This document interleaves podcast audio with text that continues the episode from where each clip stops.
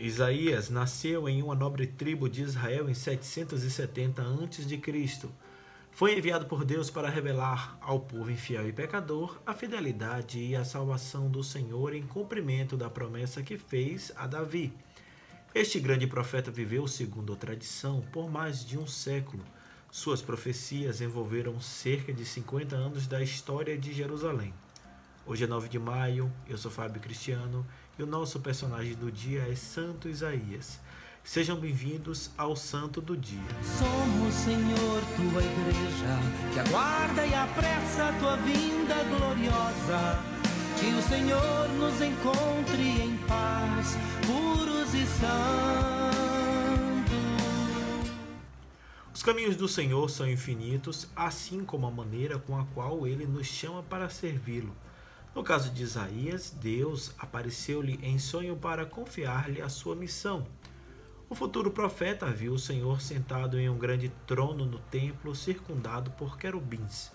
Um deles pegou um carvão ardente no altar e com ele tocou a boca de Isaías, purificando-a do pecado. Assim, Deus tomou a palavra e convidou Isaías a pregar a verdade ao povo escolhido.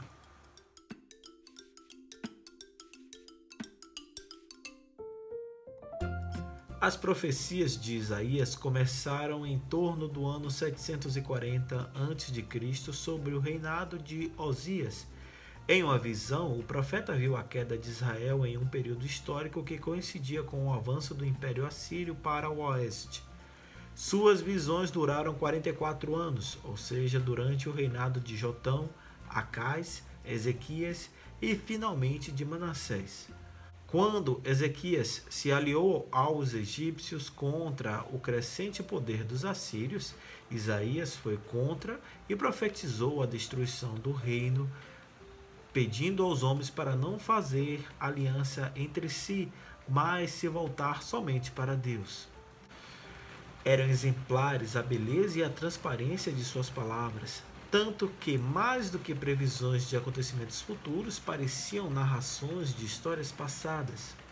O livro de profecias de Isaías é dividido em 66 capítulos, nos quais ele fala também da vinda do libertador, descrevendo seu nascimento e obras até a sua paixão e morte.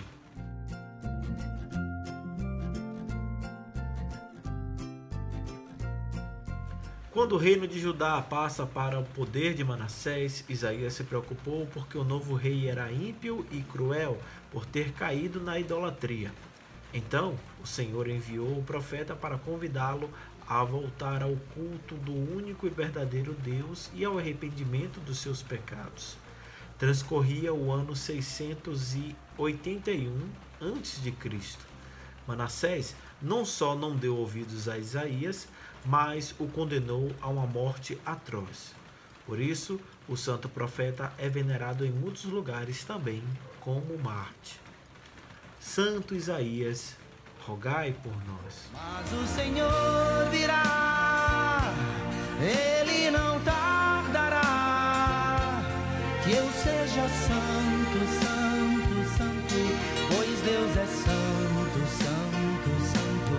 que a santidade da minha vida prece